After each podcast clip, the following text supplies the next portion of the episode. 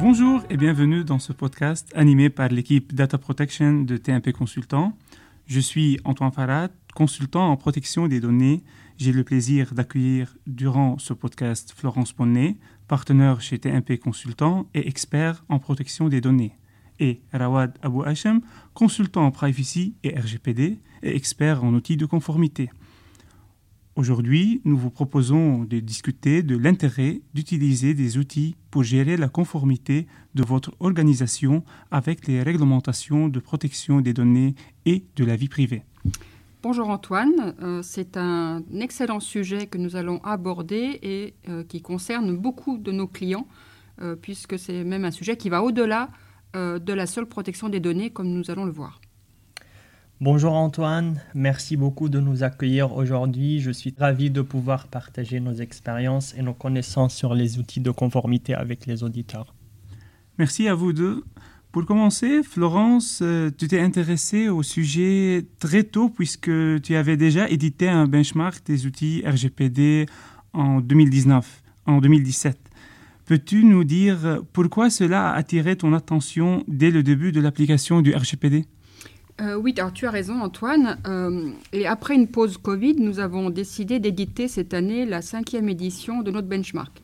Donc en fait, j'ai fait, fait assez vite euh, le rapprochement avec ce qui existait déjà en matière de GRC. Donc GRC, c'est l'acronyme pour Governance, Risk and Compliance.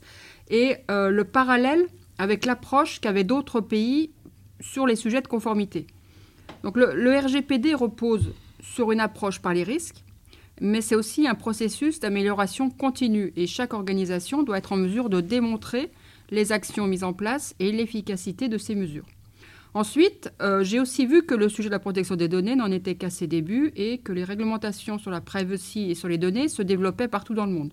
Il m'a donc semblé essentiel pour une organisation d'une certaine taille de disposer d'outils pour faciliter la gestion de la protection des données et être à jour de sa documentation.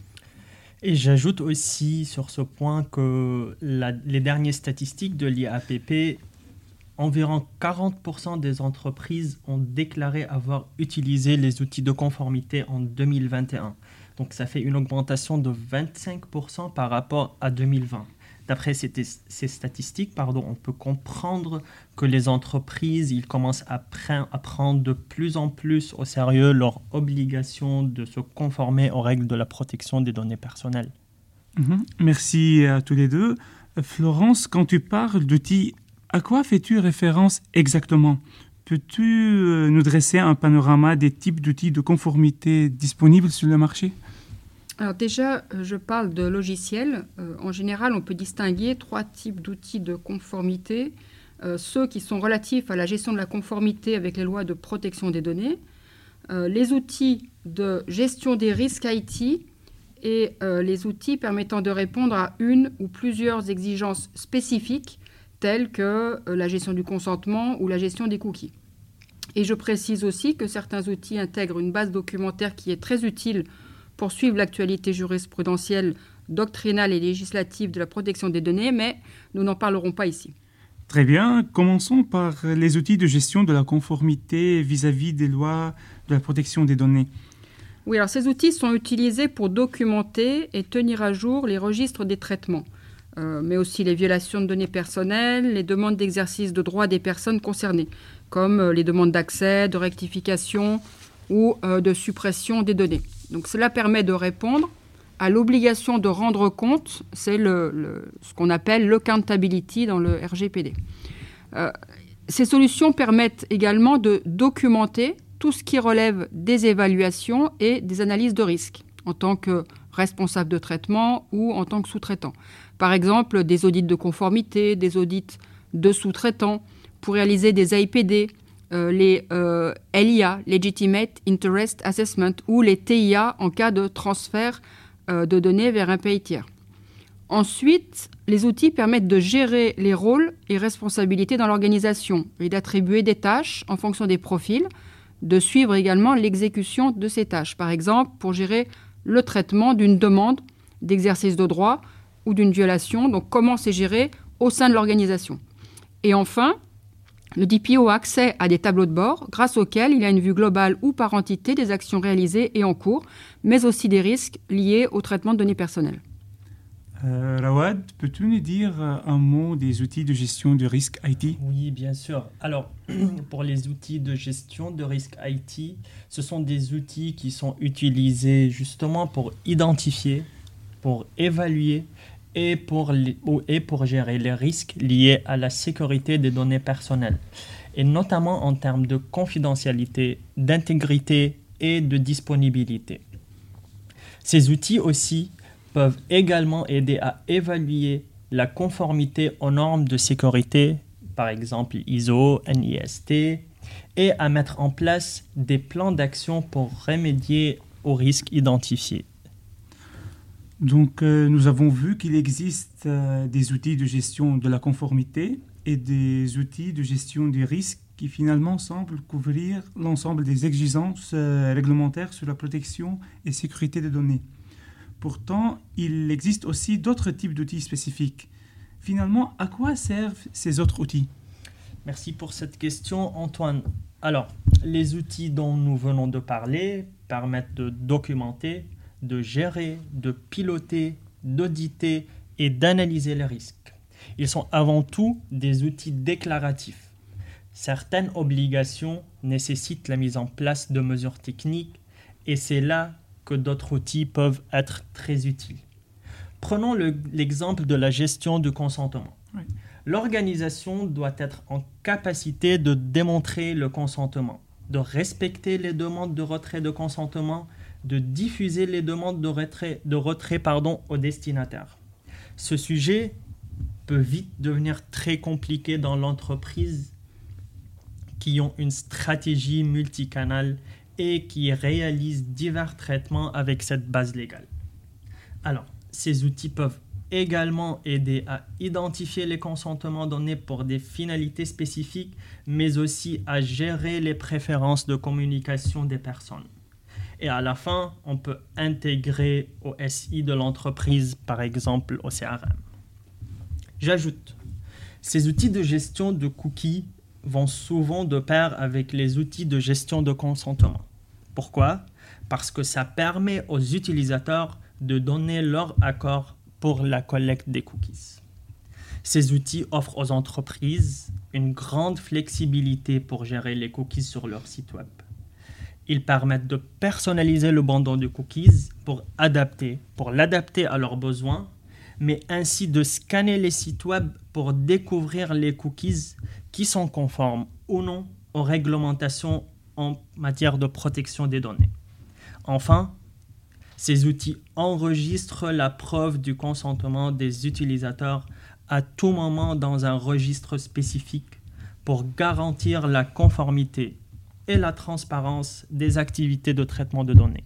Oui, alors j'ajoute aussi euh, par rapport à ce que tu viens de dire, Rawad, qu'il existe des outils qui permettent également de détecter et de remédier aux fuites de données dues aux permissions d'accès euh, données par exemple aux, third parties et euh, qui sont diffusées à des tiers que l'éditeur de site ou d'application ne maîtrise pas.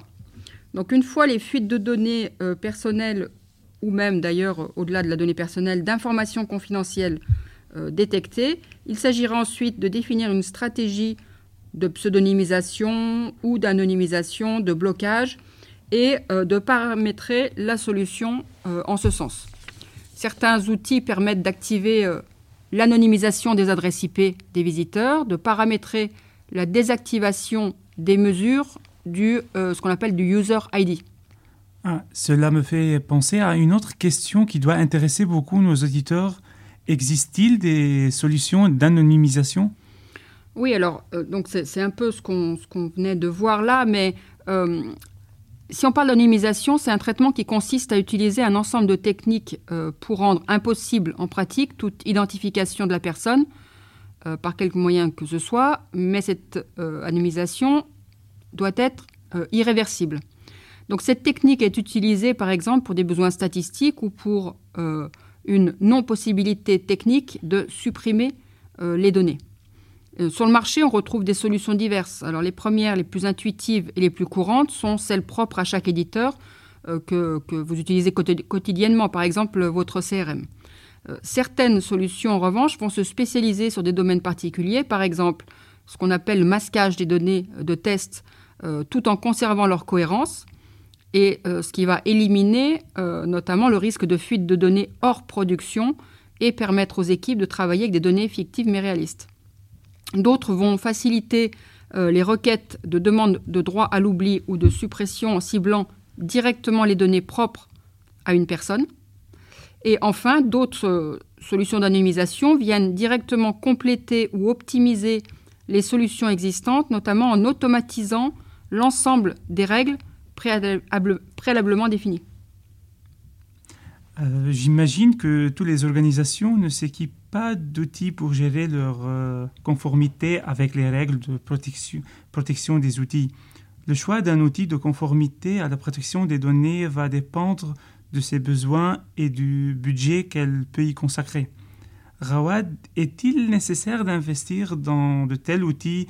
Et j'ai envie de te demander, est-ce que le rapport coût-avantage en vaut la peine?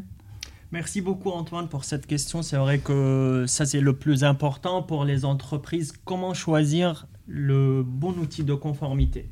Alors d'abord je voudrais te dire qu'il y a plusieurs critères qui doivent être pris en considération avant de choisir un outil de conformité. On a la taille de l'organisation, en particulier le nombre de traitements et d'entités, le rythme d'évolution des traitements, mais aussi le besoin d'automatisation on prend en compte aussi le type de risque et le niveau d'exposition au risque sur la protection des données.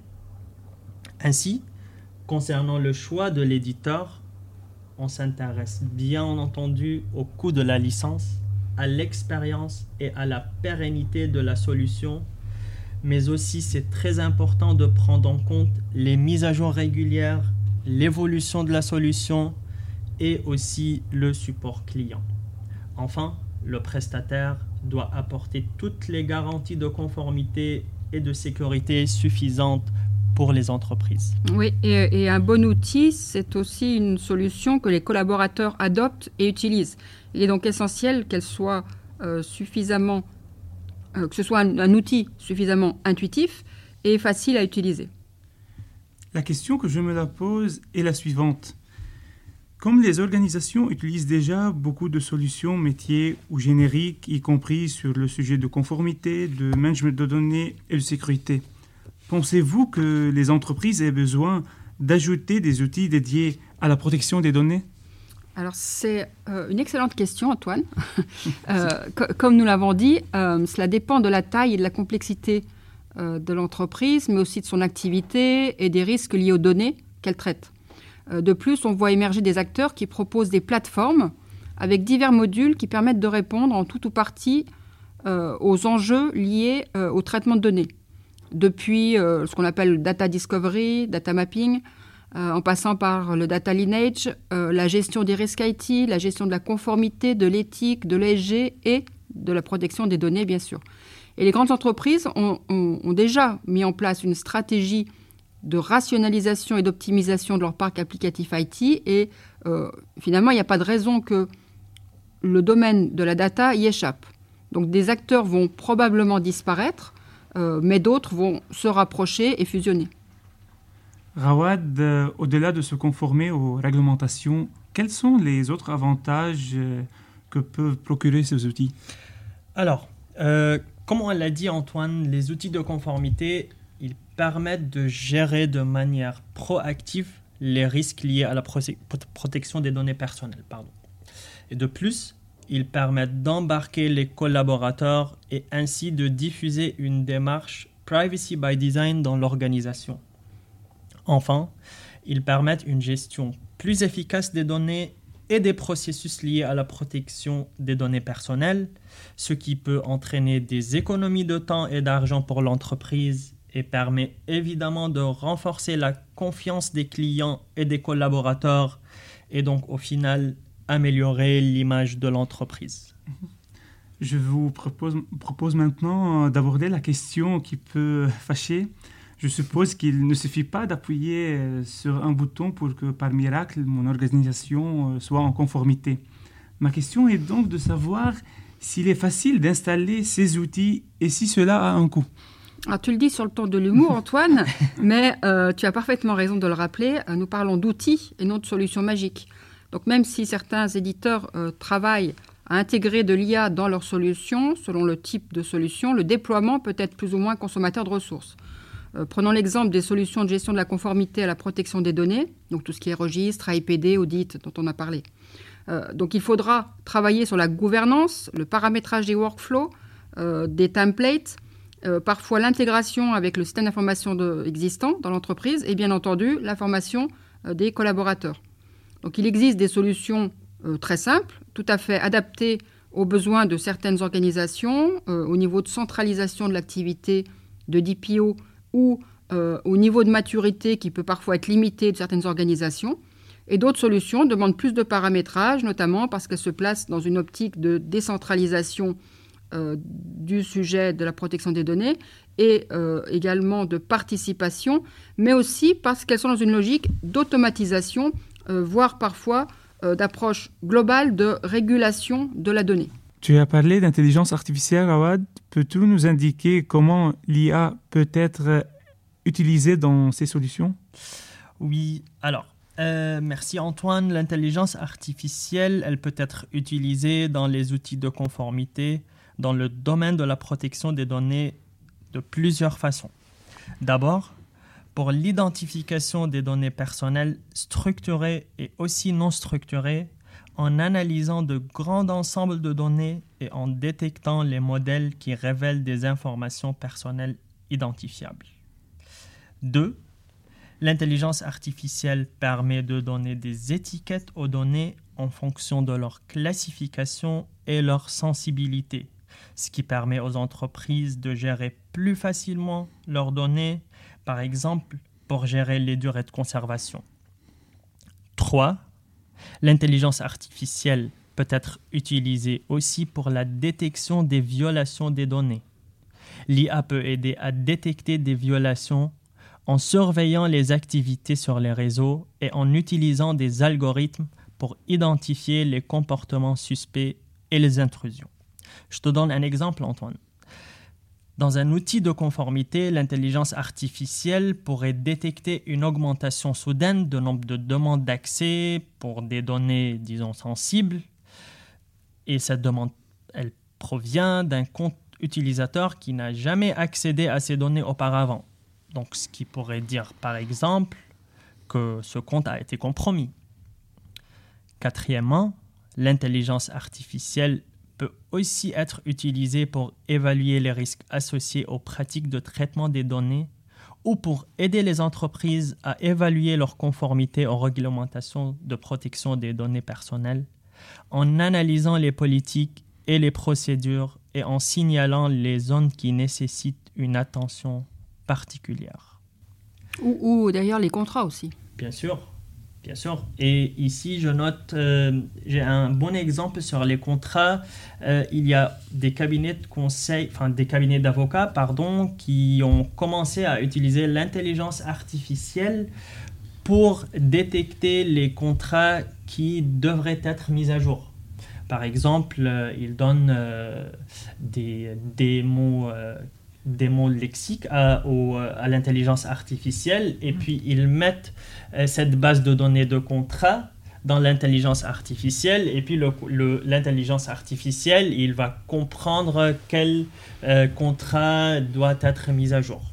La gestion des demandes d'exercice de droit dans l'intelligence artificielle peut être utilisée pour automatiser les gestions des demandes de droit d'accès des personnes concernées. Cela permet effectivement de vérifier automatiquement l'identité de demandeur. Deuxièmement, ça permet d'automatiser les flux de travail ou ce qu'on appelle les workflows. Donc, ça permet de réduire l'intervention humaine. Et la dernière chose, ça permet d'analyser les délais de réponse et l'efficacité des processus en fournissant des informations et des recommandations pour améliorer les délais de réponse et des résultats. Est-ce que les éditeurs proposent des formations ou des certifications concernant leur outil?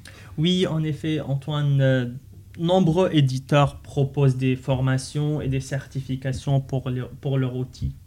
Ces formations peuvent être utiles pour les professionnels souhaitant acquérir des compétences spécifiques pour utiliser justement l'outil de manière optimale, ainsi que pour se familiariser avec les dernières fonctionnalités et les dernières mises à jour de l'outil. Ces certifications sont également proposées par des éditeurs pour attester les compétences et les connaissances des utilisateurs et peuvent être un avantage pour les professionnels qui cherchent à se démarquer sur le marché de travail. J'ajoute aussi, Antoine, que chez nous, à TMP, équipe Data Protection, on est à peu près une vingtaine de membres de notre équipe qui sont experts ou certifiés sur divers outils de conformité. Mais il ne suffit pas de suivre de formation de 4 heures pour savoir utiliser un outil. Il faut vraiment pratiquer et expérimenter. Nous avons l'habitude d'assister nos clients dans la mise en place de ces outils. En vrai, une partie de notre travail consiste à former aussi les équipes, à traiter leurs cas pratiques et à leur fournir un support post-formation afin de répondre aux difficultés qu'ils rencontrent. Merci à vous deux pour ces retours d'expérience. Cela fait beaucoup d'informations intéressantes. Vu l'évolution des réglementations et les risques de sanctions, il semblerait bien que les organisations n'aient d'autre choix que de s'engager dans une démarche d'automatisation des processus de conformité et qu'elle ait donc euh, besoin de s'outiller en ce sens. Pour finir, euh, merci d'avoir écouté ce podcast. Nous espérons que cela vous a été utile et vous a permis d'y voir un peu plus clair quant aux nombreuses solutions qui existent N'hésitez pas à nous contacter si vous avez des questions ou si vous souhaitez en savoir plus sur la mise en place de telles solutions. Merci Antoine, merci, Florence. Merci Antoine, merci Rawad. Euh, et j'ajoute que nous publierons prochainement un benchmark sur les outils. Ok. Stay tuned.